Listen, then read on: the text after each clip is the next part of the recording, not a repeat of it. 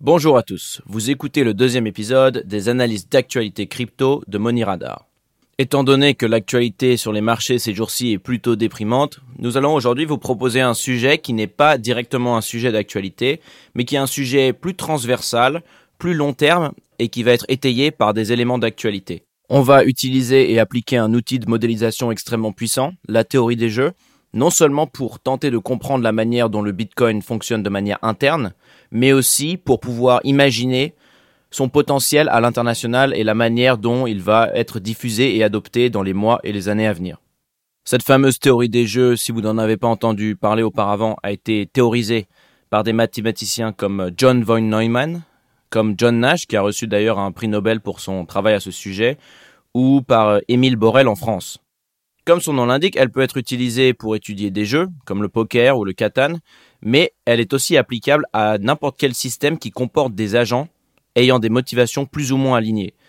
Euh, on pourrait aussi la définir comme une étude rigoureuse de la stratégie, dont le but est de définir le chemin optimal qui permettrait à un agent d'accomplir son objectif en prenant en compte les actions potentielles d'autres agents. Cette théorie est très utile pour décrire un grand nombre de domaines qui vont de l'interaction d'espèces animales entre elles au marché financier, comme nous allons voir en quelques minutes. Et euh, ne vous inquiétez pas, on va prendre des exemples concrets dans quelques secondes si pour l'instant c'est un peu trop abstrait. L'expérience de pensée la plus connue de la théorie des jeux, c'est sans doute le dilemme du prisonnier. L'idée du dilemme du prisonnier, c'est que deux criminels ont été arrêtés par la police et sont interrogés séparément dans deux pièces différentes par les policiers. Et les policiers leur proposent le marché suivant.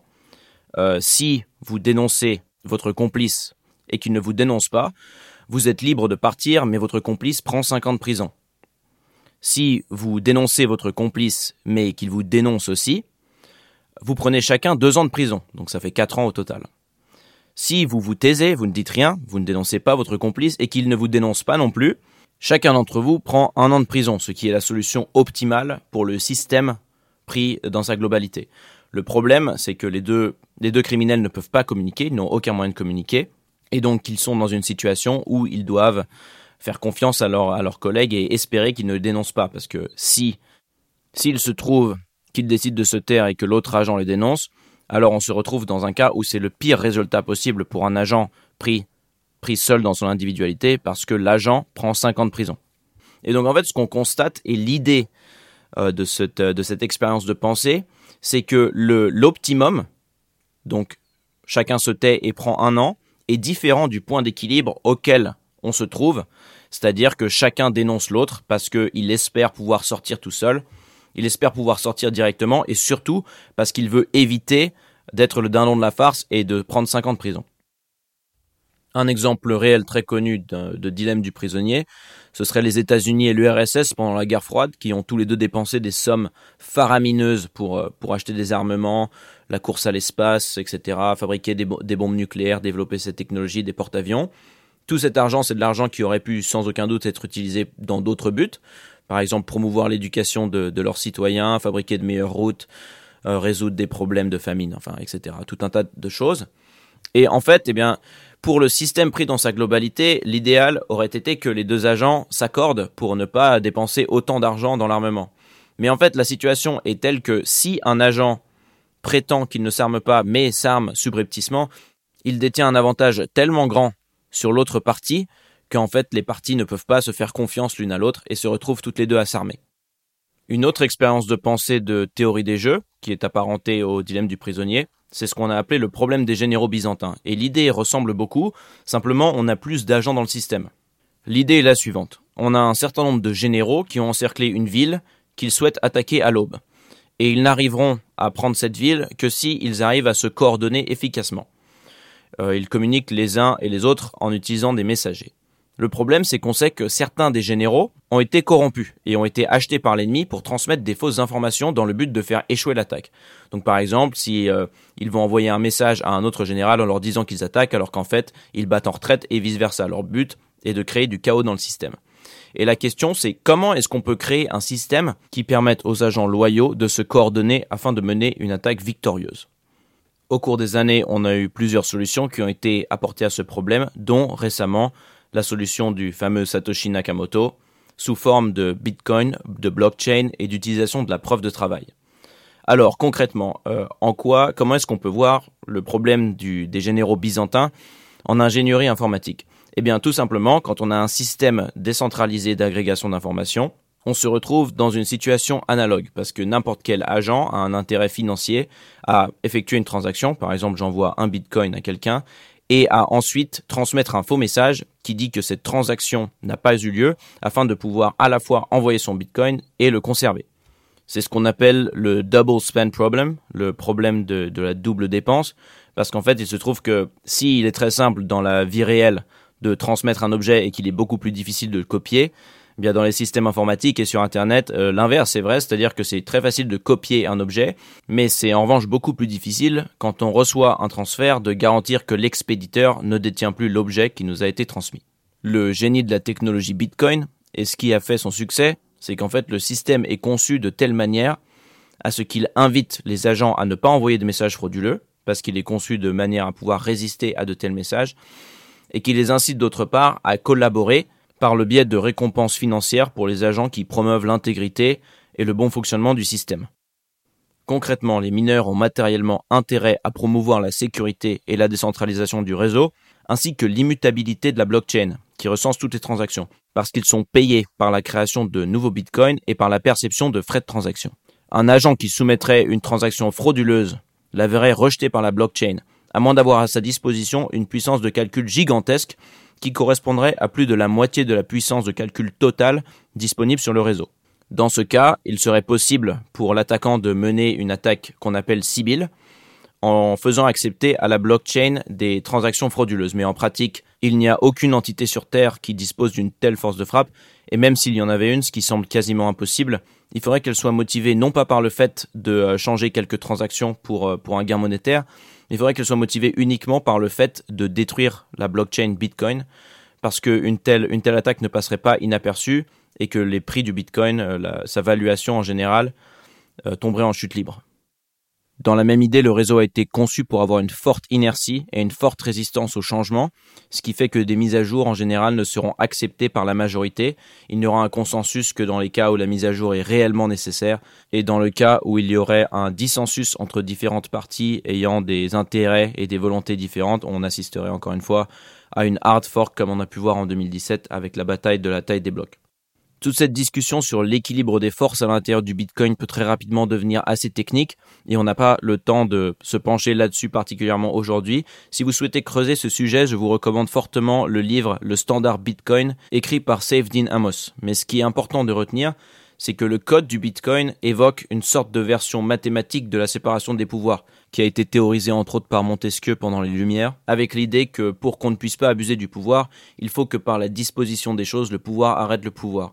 la différence fondamentale entre le code du Bitcoin et euh, les différentes constitutions de différents pays qui sont inspirées par ces principes, c'est qu'avec la politique, on peut s'arranger, mais avec le code, c'est beaucoup plus compliqué. Et ça, comme on peut le voir, c'est pour le meilleur et pour le pire. Bien, maintenant on va parler de la manière dont la théorie des jeux peut nous aider à imaginer un futur possible pour le Bitcoin, pour son adoption et pour sa diffusion sur la scène internationale.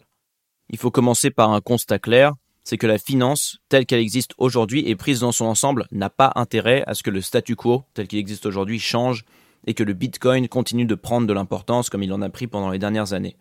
Le point critique qu'il faut comprendre en rapport avec ça,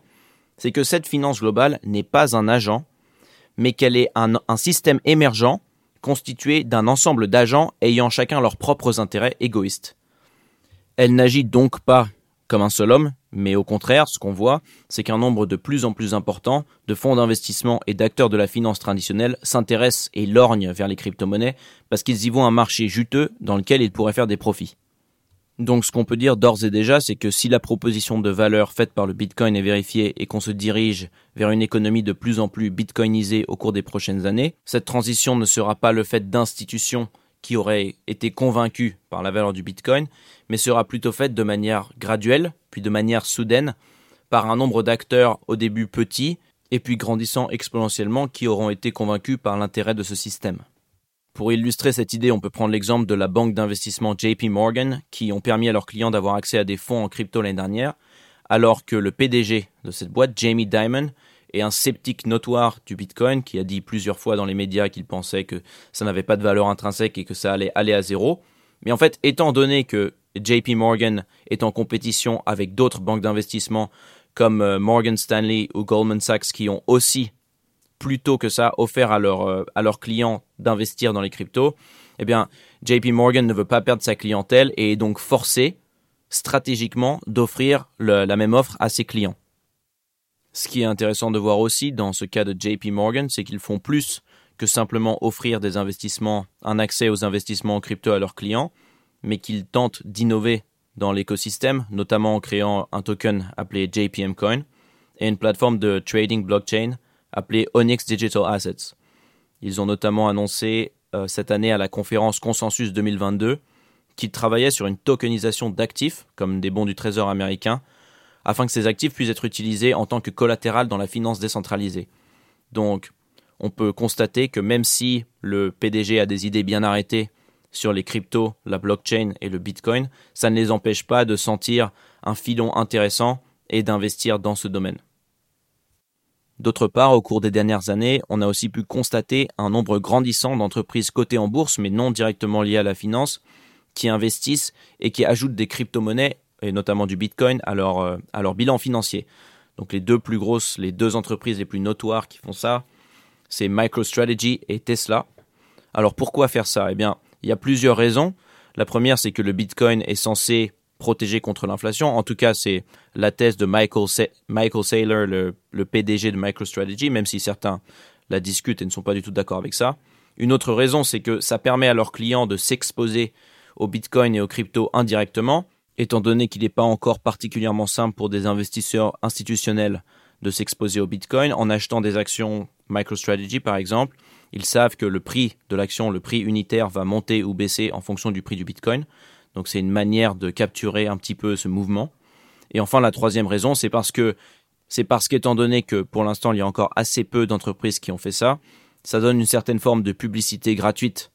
aux entreprises qui mettent des crypto-monnaies sur leur bilan, parce que c'est un sujet assez clivant.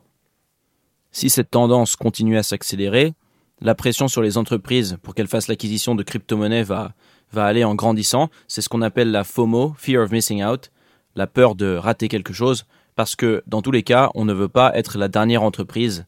à faire l'acquisition de crypto-monnaies quand toutes les autres en ont, tout comme on ne veut pas être le dernier pays à avoir des armes quand tous les autres en ont déjà. Euh, dans un de ses tweets, Edward Snowden, le fameux lanceur d'alerte, a parlé de cette dynamique, sauf que en l'occurrence, il ne parlait pas de, il ne parlait pas d'entreprise privée, mais il parlait d'État. C'est un tweet qu'il a fait en septembre 2020 à l'occasion de de la déclaration par le par l'État du Salvador du Bitcoin en tant que monnaie légale. Et il a dit que c'était un engrenage qui s'enclenchait et qui allait mener à une dynamique où beaucoup de pays seraient amenés à faire l'acquisition de crypto-monnaies, non pas parce qu'ils y sont favorables, non pas parce qu'ils y croient, mais simplement comme assurance pour se protéger en cas de crise, c'est-à-dire d'une manière similaire à celle dont ils utilisent l'or aujourd'hui. En somme, c'est une logique de masse critique. Passer un certain seuil, la décision la plus rationnelle pour n'importe quel pays sera de détenir une certaine quantité de crypto-monnaies. Ce qu'on voit et qui colle avec cette analyse, c'est que les pays qui sont les plus prompts à donner un statut légal à la crypto-monnaie, notamment au Bitcoin, sont les pays qui ont le moins à perdre en termes de souveraineté monétaire. Donc typiquement le Salvador est un pays dollarisé, ils dépendent totalement des États-Unis en matière monétaire puisqu'ils utilisent le dollar américain. Et de la même manière, la République centrafricaine, dont nous parlions dans l'épisode précédent, utilise le franc CFA sur lequel ils exercent un contrôle très restreint. Le fait que le Bitcoin ait maintenant un cours légal dans des pays, aussi petits soient-ils, euh, on a parlé du Salvador, de la République centrafricaine, il y a aussi Tonga, n'est pas anodin, c'est vraiment une boîte de Pandore qui a été ouverte, parce que légalement, si une monnaie a cours légal dans un pays, toutes les entreprises doivent l'adopter, y compris les grandes multinationales. Donc en l'occurrence, si vous allez à un McDonald's, par exemple, au Salvador, eh bien, la multinationale est obligée de pouvoir prendre les paiements en Bitcoin, ce qui la pousse et la force à développer une infrastructure pour accueillir et gérer de tels paiements, et qui ensuite scalable plus facilement à l'international. On parlait plutôt des qualités très disputées du Bitcoin en tant que couverture contre l'inflation. Évidemment, le Bitcoin est très volatile, surtout quand il est dénominé en euros ou en dollars, mais s'il se stabilise en termes réels, comme beaucoup le prédisent, une part grandissante de la population y aura sans doute recours, non seulement plus comme un outil de spéculation, mais comme un outil d'épargne. Et ce qu'on voit en effet, c'est que dans les pays qui ont une monnaie très volatile ou alors très sujette à l'inflation, la possession de crypto-monnaies par habitant tend à être plus haute. Selon les chiffres de la plateforme d'échange crypto Gemini, au début de l'année 2022, 16% des Français détenaient des crypto-monnaies contre 26% des Nigérians et 54% des Brésiliens. Et on peut appliquer ce même raisonnement à d'autres critères. On voit par exemple que dans les pays qui ont une forte instabilité politique et qui ont une forte corruption, eh les gens ont plus tendance à mettre une partie de leur richesse en crypto-monnaie pour éviter notamment des saisies intempestives ou même des formes de raquettes. Ces crypto-monnaies permettent aussi, par le biais de la finance décentralisée, à des gens qui peuvent difficilement contracter des prêts d'y avoir accès d'une manière simple, sans intermédiaire et économiquement compétitive. L'un des auteurs qui explore, à mon avis, de la manière la plus intéressante les intersections entre les crypto-monnaies et la théorie des jeux est Jordi Alexander de Seleni Capital. Je recommande fortement que vous lisiez ses articles et que vous regardiez ses interviews si vous parlez anglais. Il est connu notamment pour avoir fait des analyses très pertinentes et nuancées de protocoles tels que Olympus DAO et Luna et il a su tirer la sonnette d'alarme avant que ces protocoles ne s'effondrent. La particularité de son approche, c'est d'utiliser ce, prisme de la théorie des jeux pour étayer ses théories et pour examiner ce que fait vraiment un protocole et pas euh, simplement ce qu'il prétend faire et la manière dont il prétend fonctionner. Récemment, j'ai eu l'occasion de lui poser quelques questions sur Twitter et je lui ai notamment demandé qu'est-ce qui, à son avis, sépare le Bitcoin des autres crypto-monnaies dans l'objectif dont nous parlions de devenir une monnaie d'échange internationale. Donc par monnaie, on entend les trois rôles traditionnel de la monnaie, c'est-à-dire réserve de valeur, moyen d'échange et unité de compte. Les deux premiers éléments de réponse qu'il m'a donnés sont des éléments qui, a priori, sont plutôt évidents, coulent plutôt de source. Le premier, c'est la décentralisation, parce que le Bitcoin est le réseau blockchain le plus décentralisé, avec 16 euh, 000 nodes environ. La deuxième raison qu'il m'a donnée, c'est la surface d'attaque réduite du Bitcoin. Donc le Bitcoin est un protocole plutôt simple, étant donné les autres qu'on a pu voir émerger dans,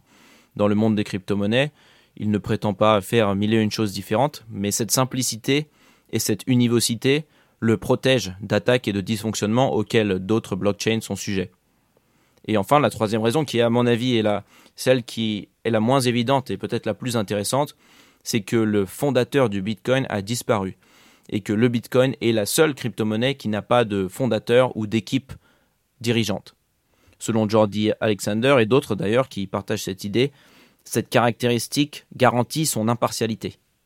Il y a une autre expérience de pensée en théorie des jeux qui s'applique par analogie dans ce cas précis, c'est ce qu'on a appelé le jeu de la poule mouillée. Le principe, c'est que, en tant qu'acteur dans un système, on a parfois, paradoxalement, intérêt à limiter ses options pour parvenir à son objectif. Donc, l'idée du jeu de la poule mouillée est la suivante. C'est un jeu vraiment stupide, je vous préviens, mais qui illustre bien nos propos.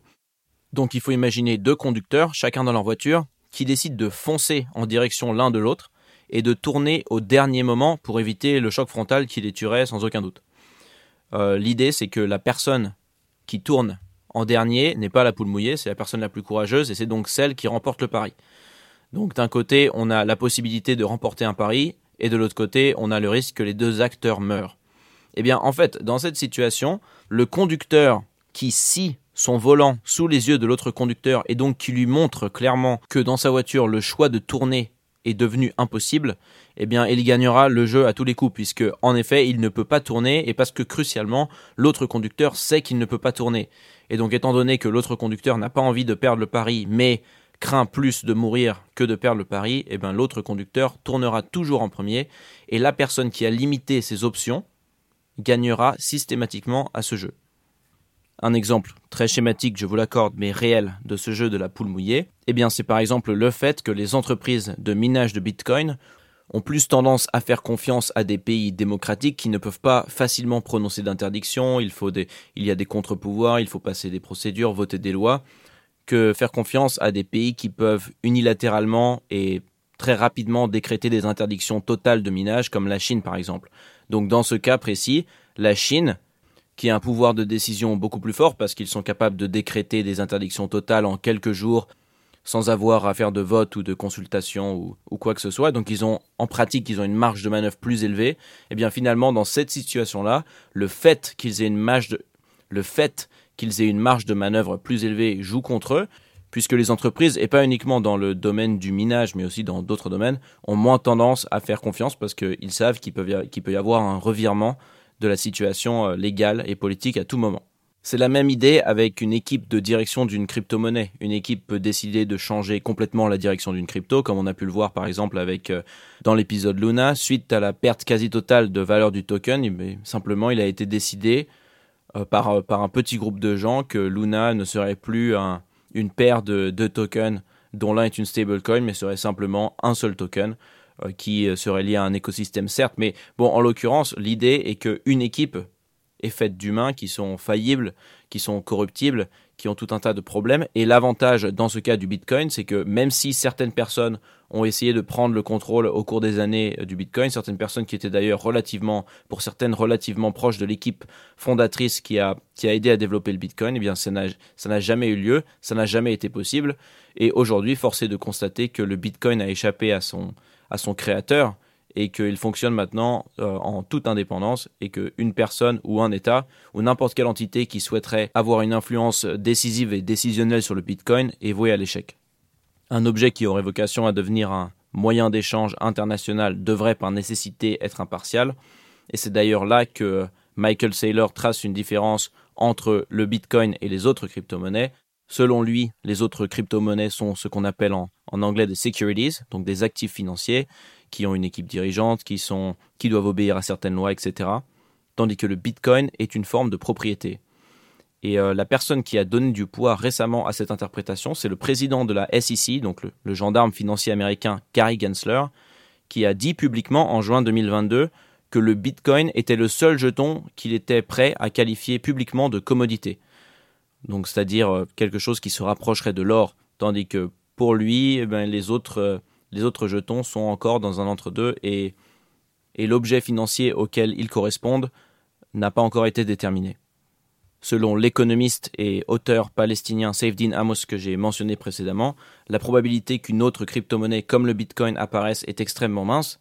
parce qu'aujourd'hui, étant donné le nombre de crypto-monnaies en circulation, c'est une nécessité d'avoir une équipe dirigeante, d'avoir des financements, d'avoir un certain capital pour la publicité, pour stimuler la liquidité sur les nouvelles plateformes. Et ce n'est pas possible de commencer une nouvelle blockchain à partir de zéro, qui, peut, qui, qui, soit minée de manière décentralisée dès le début, qui puisse avoir du succès. En fait, cette fenêtre-là, cette fenêtre critique, cette possibilité a disparu aujourd'hui, étant donné que les crypto-monnaies ont été démocratisées et que des dizaines de nouvelles cryptos sont créées tous les jours. J'ai aussi eu l'occasion de demander sur Twitter à Jordi Alexander ce quels étaient les principaux risques, à son avis, qui guettaient le Bitcoin. Il a mentionné notamment la concentration de richesses dans certains wallets. Certains wallets, en effet, détiennent 1% du supply total du Bitcoin, ce qui, à son avis, est trop. C'est vrai que ça représente des sommes colossales aujourd'hui. Il a mentionné aussi le système de halving qui doit, à son avis, changer, euh, c'est-à-dire l'inflation qui est divisée par deux tous les 4 ans jusqu'à s'éteindre complètement dans plusieurs décennies. Selon lui, il faudrait faire une hard fork ou alors il faudrait à un moment prendre une décision pour changer ce système, peut-être créer une inflation euh, légère mais constante dans le Bitcoin parce que eh bien, il n'est pas forcément idéal d'avoir une monnaie sans aucune inflation, même si bien sûr une inflation hors de contrôle est euh, peut-être encore plus problématique. Mais un autre, euh, un autre risque qui guette le Bitcoin, et j'ai été intéressé de voir à quel point il accordait de, l'importance à, cette chose-là qui peut sembler être tout à fait triviale, c'est en fait la barrière psychologique qui correspond à la quantité totale de 21 millions de bitcoins. Parce que selon lui, eh c'est très difficile pour une personne lambda d'obtenir un bitcoin et le fait que eh faudrait à son avis bouger le point décimal et que, ça selon lui c'est un, c'est un, c'est une barrière à l'adoption en fait le fait que les gens quand ils mettent une petite somme d'argent quand ils investissent une petite somme d'argent ont juste l'impression d'avoir une fraction de bitcoin eh bien c'est un problème et il faudrait que il faudrait bouger la décimale de 2 3 voire 4 chiffres pour qu'une personne qui dépense quelques euros ou quelques dollars dans la crypto-monnaie puisse avoir plusieurs bitcoins, même si évidemment ça voudrait dire évidemment que le supply total ne serait peut-être plus de 21 millions mais de 21 milliards de bitcoins. Bon, nous arrivons vers la fin de ce petit exposé. Euh, aujourd'hui, il semble assez difficile dans l'ensemble d'imaginer un cas où le Bitcoin faillirait à sa mission. En effet, si le Bitcoin était banni dans des territoires, mettons qu'il était totalement euh, interdit en Union européenne aux États-Unis, eh bien les principes de la théorie des jeux voudraient que les autres pays aient un avantage disproportionné à faciliter la circulation du Bitcoin dans leur pays, comme on l'a expliqué plus tôt. Donc même si des chocs de régulation sont envisageables autour du globe pendant les prochaines années, eh cela ne sera probablement pas la, fin du Bitcoin. Pour ça, il faudrait que tout le monde se désintéresse du minage du Bitcoin, qui semble être quasiment impossible à interdire. Après, cela pourrait avoir un grave, grave impact sur, sur la valuation du Bitcoin, mais la technologie serait toujours là. Aujourd'hui, malgré le sentiment très très négatif dans les marchés, on peut s'accorder à dire que l'infrastructure du Bitcoin semble une fois de plus tenir le coup, même si son prix est en baisse. Et euh, personnellement, je reste, et comme beaucoup d'ailleurs, je reste convaincu que les fondamentaux de cette technologie demeurent inchangés et que son potentiel reste très prometteur, même si évidemment il faut garder en tête qu'on n'est jamais à l'abri d'un risque euh, invisible qu'on ne peut pas envisager aujourd'hui mais qui mettrait en péril le Bitcoin. Je voulais terminer sur cette note positive, mais je tiens tout de même à vous rappeler que je ne suis pas conseiller financier et qu'aucune des informations présentes dans cette émission ne doivent être interprétées comme un conseil financier. Encore une fois, je vous invite à faire vos propres recherches, à user de votre esprit critique. J'espère que cette présentation de la théorie des jeux appliquée au Bitcoin vous a intéressé, qu'elle a éveillé votre curiosité, et je vous invite à donner votre avis sur les sujets dont nous avons discuté aujourd'hui en commentaire. À bientôt!